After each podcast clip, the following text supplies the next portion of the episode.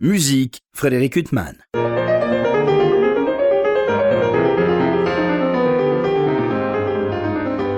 Bonjour Frédéric Huttman au micro, j'ai le plaisir de vous retrouver pour un nouvel entretien. Aujourd'hui j'ai l'immense plaisir de recevoir Kent Nagano. Bonjour. Bonjour. Alors je vous reçois après deux concerts euh, incroyables vous avez dirigé les cinq œuvres concertantes de Rachmaninoff euh, pour piano et orchestre, donc euh, aux côtés du pianiste euh, Mikhail Pletnyov ou Pletnev à la française, et vous dirigiez un orchestre tout récent, le Rachmaninoff International Orchestra, qui succédait en quelque sorte à l'Orchestre national de Russie. Et on avait l'impression que vous aviez une grande joie à diriger cet orchestre.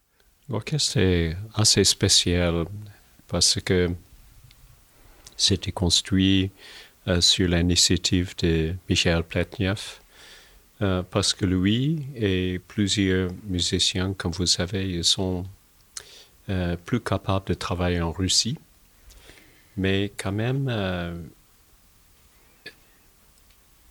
pour eux, la musique, comme pour tout le monde qui adore l'art, est un essentiel moyen de communiquer euh, l'humanité. Alors, ce groupe, ils sont profondément dédiés, euh, dédiés, à la musique et ils ont décidé de ressembler ensemble et faire la musique euh, comme un orchestre professionnel. Alors ça, c'est vraiment différent que ce qu'on trouve normalement et c'est pour ça que ça s'appelle le Rachmaninoff International Orchestra parce que Rachmaninoff lui-même était une sorte de réfugié au début du XXe siècle. Alors, euh, j'ai travaillé avec eux dans le studio pour un enregistrement il y a cinq mois et le contact, la connexion était immédiate. Et la raison pourquoi euh, j'ai travaillé avec eux, c'est parce que je connais Michel Pletnev depuis plus que 30 ans. Euh, comme un collègue, il est un de mes solistes euh, préférés. On travaille régulièrement ensemble. C'est toujours un grand plaisir de travailler avec lui. Et quand ce projet se posait, c'était parce que, une partie, parce que Pletniev et moi, on a cette longue relation comme un base, et aussi que j'ai connaissé l'orchestre et j'ai été très impressionné la première fois. Oui, mais alors, euh, c'est très différent parce qu'on vous connaît comme chef d'orchestre. Moi, je vous ai entendu diriger certaines des plus grandes phalanges mondiales et des orchestres qui, sont des institutions. Euh, on connaît vos liens avec l'Orchestre symphonique de Montréal, ou beaucoup d'autres orchestres à Hambourg, à Berlin, ailleurs. C'est des institutions. Euh, vous arrivez devant un orchestre qui est déjà constitué depuis longtemps, et là, vous avez une relation différente avec ces musiciens, en fait, qui sont là pour des, pour des projets particuliers et qui se fréquentent pas forcément entre eux et c'est un orchestre qui n'a rien à voir avec les orchestres que vous dirigez habituellement?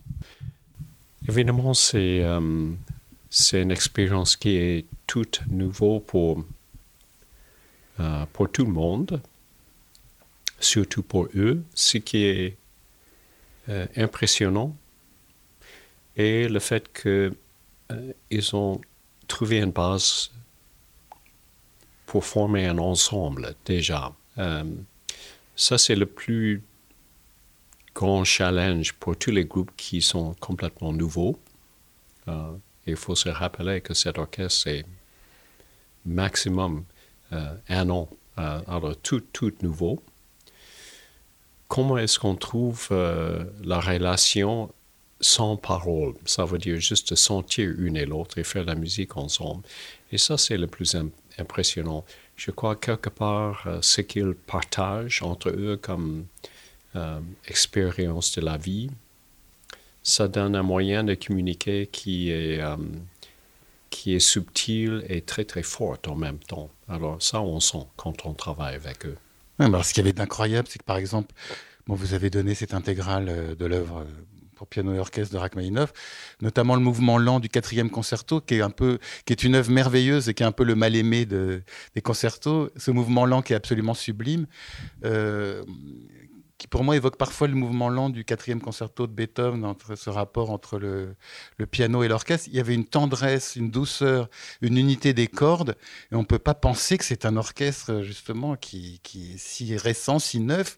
Il y avait une telle unité. Je ne sais pas comment vous avez obtenu ce son. Euh, si, voilà, si unique des cordes, euh, Kent Nagano Le groupe est quand même euh, compris des, musiciens exceptionnels.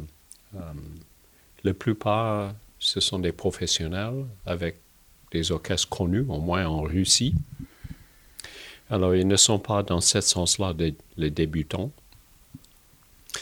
Et au cause de ça, il n'y a pas vraiment euh, le besoin d'être euh, ce qu'on appelle en anglais un schoolmaster. Ça veut dire juste de, travailler énormément, de placer des choses ensemble sur le côté technique.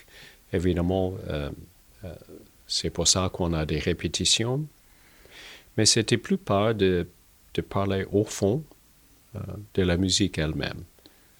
Et on n'a pas parlé énormément, évidemment. Je, je ne parle pas ni ukrainien, ni, ni russe. Alors Il y a même des Israéliens, je crois, dans cet orchestre. Aussi, alors la langue courante était anglais, mais quand même, la plupart, quand on fait la musique, c'est pas les paroles, c'est les images, c'est l'émotion, c'est l'esprit juste quelques mots pour suggérer l'ambiance, le contexte, la perspective de moi et aussi de Pletnev.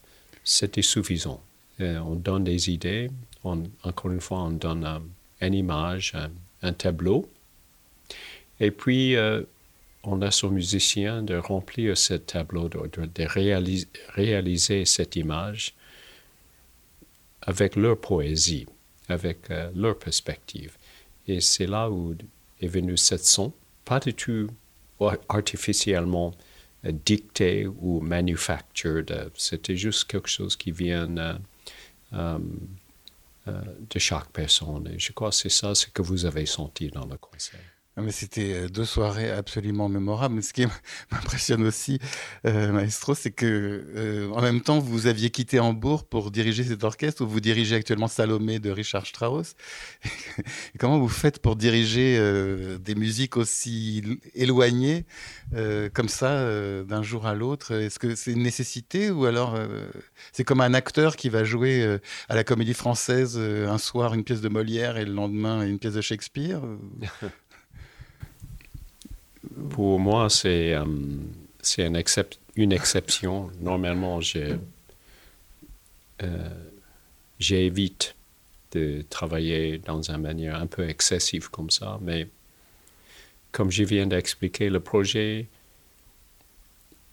était euh, assemblé relativement tard et spontanément. Et j'étais demandé par Michel Pletniev de participer. Encore une fois, nous avons un, métier qui est plus de 30 ans. Et surtout avec ce répertoire, Rachmaninoff, euh, qui est très, très sensible. Ça peut être euh, interprété dans plusieurs façons. Et évidemment, chaque façon est légitime. Mais pour moi, quand Michel Pletnev joue Rachmaninoff, on a un certain accès aux profondeurs de cet compositeur que, au moins pour moi, je ne sens pas tout le temps. Alors, la chance, l'opportunité de collaborer avec, euh, avec euh, Michel et essayer de servir le compositeur à ce niveau-là, c'était, c'était impossible à dire non. Alors, ils ont arrangé le seul moment où c'était possible pour tout le monde et c'est pour ça que malheureusement c'est un peu serré à ce moment-là, mais pour certains projets, on fait l'effort. Mais ce qu'il y avait d'incroyable, c'est que je faisais la réflexion, c'est-à-dire souvent ces concertos sont associés à des pianistes comme Rachmaninoff euh, lui-même euh, ou d'autres grands pianistes euh, comme Sviatoslav Richter, des pianistes du passé. Mais c'est que en vous voyant diriger ces cinq œuvres concertantes, on se dit quand même c'est aussi magnifiquement écrits pour l'orchestre, ces œuvres. Et il y avait un équilibre entre le piano et l'orchestre qu'on n'a pas toujours. Il y a des moments où justement certains chefs ont tendance à forcer le côté spectaculaire, et vous, à chaque fois, il y avait toujours un équilibre extraordinaire avec le piano. Et, on ne parle pas assez, je trouve, de, cette orchestration qui est quand même aussi très intéressante de ces concertos. Vous parlez de plusieurs choses.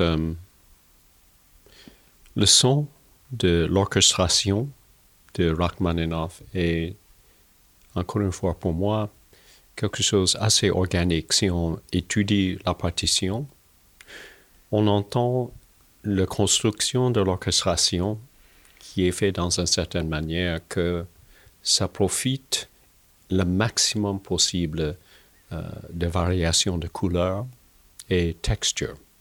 Et il faut surtout pas forcer parce que si on force quelque chose qui est organique et naturel, ça devient tout de suite euh, euh, mal balancé, inorganique, artificiel.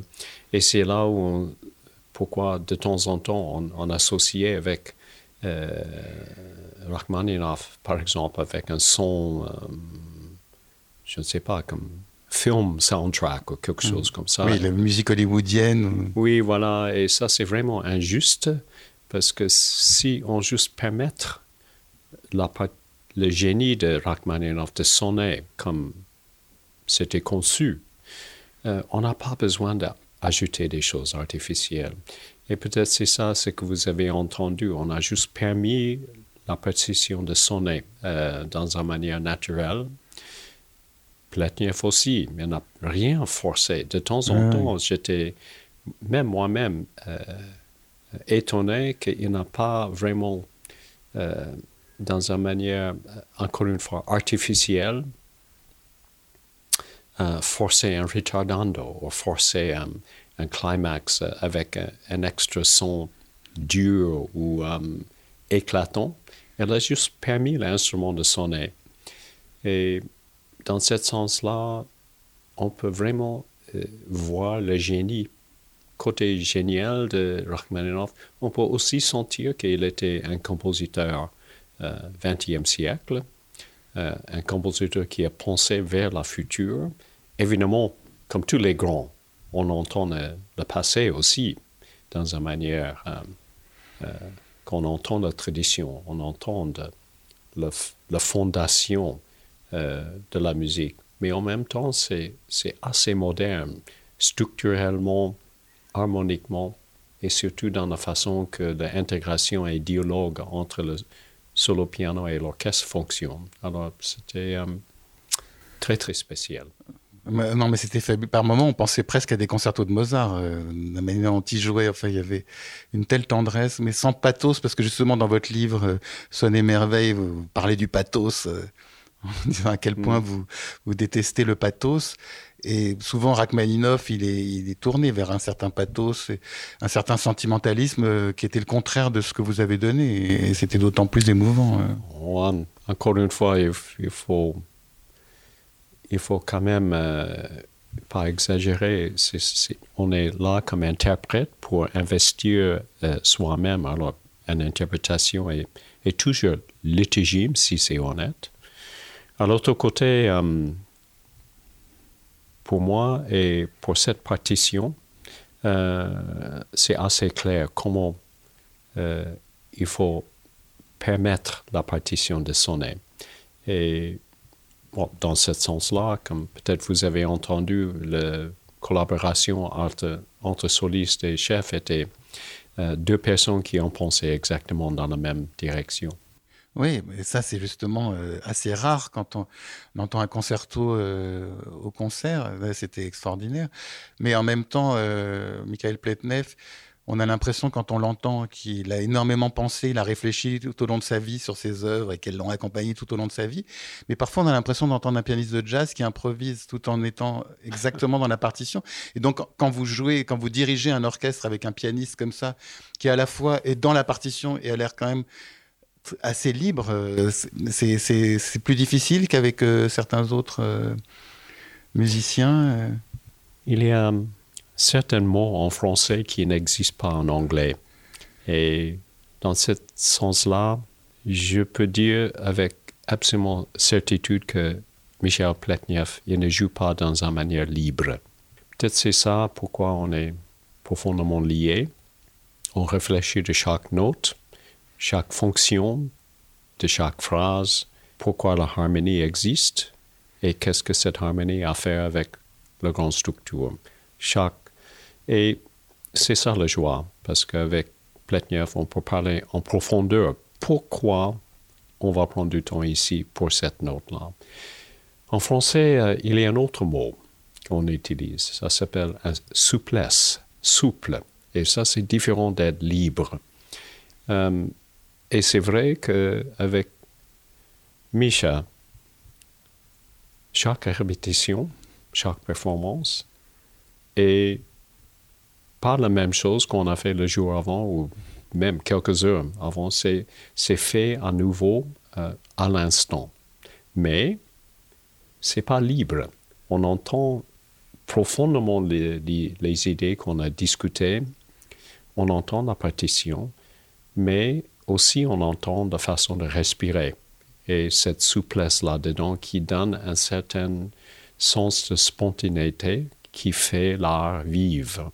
Euh, très différent de, par exemple, de mécaniquement reproduire exactement ce qu'on a fait le, temps avant. Cette respiration, ça, permet la musique d'être un organisme vivant. Et peut-être c'est ça ce que vous avez remarqué. Ce côté jazz, ce côté euh, euh, euh, gravitas. peut-être ça sent improvisé, mais en fait, la base est là. Oui, non, mais ça, bien évidemment. On a l'impression que tout est pensé. Euh, c'est ça qui est, c'est une sorte de paradoxe pour nous quand on écoute euh, ces concerts. Kent Nagano va s'éloigner un temps de ce Rachmaninoff International Orchestra euh, pour évoquer justement, vous, votre itinéraire dans votre livre, Sonne et Merveille, qui parle un peu de votre parcours et puis aussi de, de, vos pensées sur la musique, sur le monde tel qu'il va ou ne va pas. Euh, et justement, à des tels concerts, on comprend euh, pourquoi on écoute de la musique, c'est-à-dire euh, par rapport à une actualité si douloureuse, on comprend pourquoi on a besoin de musique, encore plus que, que d'habitude. vous rendez un tribut à des, notamment à trois personnes qui sont Bernstein, Messiaen et aussi Gunther Wendt, euh, qui sont trois figures euh, qui, aux côtés de votre premier maître Coricelli, je crois, euh, sont des personnes qui ont énormément compté pour vous. Ces trois, ces phares qui sont essentiels pour votre construction de, de musicien. Malheureusement, quand on écrit un livre, on est limité avec les paroles. Vous savez, vous êtes écrivant vous-même. Et l'éditeur est tellement cruel parce qu'il dit non, non, trop de mots, trop de mots. Et dans ce sens-là, je crois que chaque personne, euh, pas seulement les artistes, mais chaque personne euh, peut citer tellement des gens qui, est, a eu un important impact pendant le, le parcours de la vie. Mais c'est les grands personnages que vous venez de mentionner, étaient parmi le groupe euh, que j'ai eu le privilège de, de, travailler. Ils ont formé la base de comment on approche pas seulement l'art et la musique, mais aussi euh, euh, ils ont formé certaines priorités dans la vie. Et je crois, si on a la chance, on rencontre les grands personnages comme ça qui permettent pas vraiment de dire ce qu'il faut faire, mais ils permettent qu'on puisse ouvrir la porte pour la découverte. Et c'est ça ce qui, euh, vous venez de dire, les, les quatre personnes que vous citez. C'est parmi un groupe qui ont enseigné comment on peut continuer d'apprendre pendant toute la vie. On va terminer, euh, Kent Nagano, avec, euh, je pense, quelque chose qui vous est cher, c'est la transmission de la musique euh, et qui revêt une importance visiblement énorme chez vous. On était frappé avec ce Rachmaninoff International Orchestra. Il y a beaucoup de jeunes musiciens. formidables, très enthousiastes. Et vous parlez beaucoup d'éducation, de transmission, avec un regard quand même un peu amer sur, euh, sur ce qui se passe aujourd'hui euh, par rapport à la musique classique, par rapport à la transmission. euh. Votre regard change ou vous êtes toujours un peu désabusé sur la manière dont cette musique est transmise? Même si c'est un cliché, c'est la vérité. Musique est fidèle. Il y a des moments au parcours de vie euh, où on voit des, moments catastrophiques et on, peut dire aujourd'hui c'est assez difficile au monde. Mais si on regarde la grande histoire, euh, euh, malheureusement, ça revient régulièrement, les moments d'extrême instabilité liés aux géopolitiques, économiques, plusieurs raisons, la nature. Euh, on dit que dans la vie, euh, il y a très peu des amis qui restent fidèles au moment difficile. On a plein des amis pendant que c'est facile, mais c'est ça qui fait musique tellement spéciale. C'est euh, quelque chose à dire et c'est confortable parce que c'est une fidélité ex- extraordinaire. Ça permet de communiquer dans une manière que les mots, les paroles ne peuvent pas. Et on vit dans un moment, aujourd'hui, euh, on appelle ça en anglais the information age.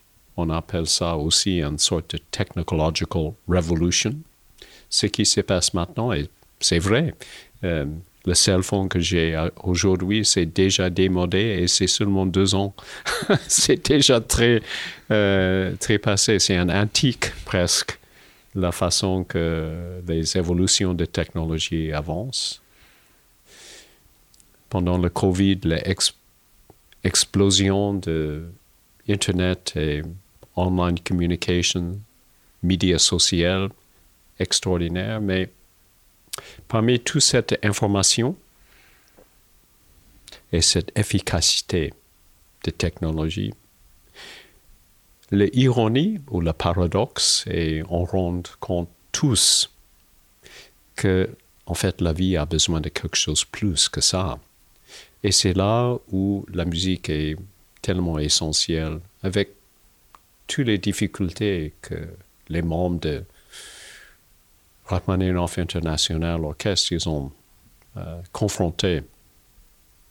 Heureusement, il y a une manière de communiquer avec une et l'autre. Et encore une fois, les paroles, très souvent, ça ne suffit pas. Euh, et c'est là où on, dépend vraiment sur la musique. Peut-être c'est là euh, pourquoi cette rencontre était tellement spéciale. On va terminer juste sur une note un peu plus euh, non pas positive, mais un peu qui donne un autre éclairage. Justement, un passage dans votre livre que je trouve assez émouvant. Vous parlez de, de diriger l'Orchestre symphonique de Montréal et vous jouez de la petite musique de nuit de Mozart devant des Inuits qui n'ont aucune culture musicale occidentale euh, et qui sont émerveillés par cette musique. Donc c'est peut-être aussi que la partie euh, peut être gagnée aussi parfois dans certaines circonstances. Ça, c'était un moment assez puissant confirmation que quand même musique est universelle. Bah, c'est sur ces propos qu'on va se séparer. Kent Nagano, je vous remercie infiniment pour cet entretien. Merci à vous. Pour illustrer cet entretien avec le chef d'orchestre Kent Nagano, entretien tout au long duquel il a été beaucoup question de la musique de Rachmaninoff, euh, je propose d'écouter la rhapsodie sur un thème de Paganini de Sergei Rachmaninoff, euh, non pas interprété par les interprètes dont il a été question lors de cet entretien, Michael Pletnev et le Rachmaninoff International Orchestra et Kent Nagano parce qu'ils ne l'ont pas enregistré cette musique. Mais nous allons écouter une merveilleuse pianiste, Anna Vinitskaya, avec le NDR Elbe Philharmonie Orchestra, dirigé par Christophe Urbanski dans la Rhapsodie sur un thème de Paganini de Sergei Rachmaninoff. Je vous souhaite une très belle écoute de cette œuvre magnifique. Bonne fin de soirée sur RCJ.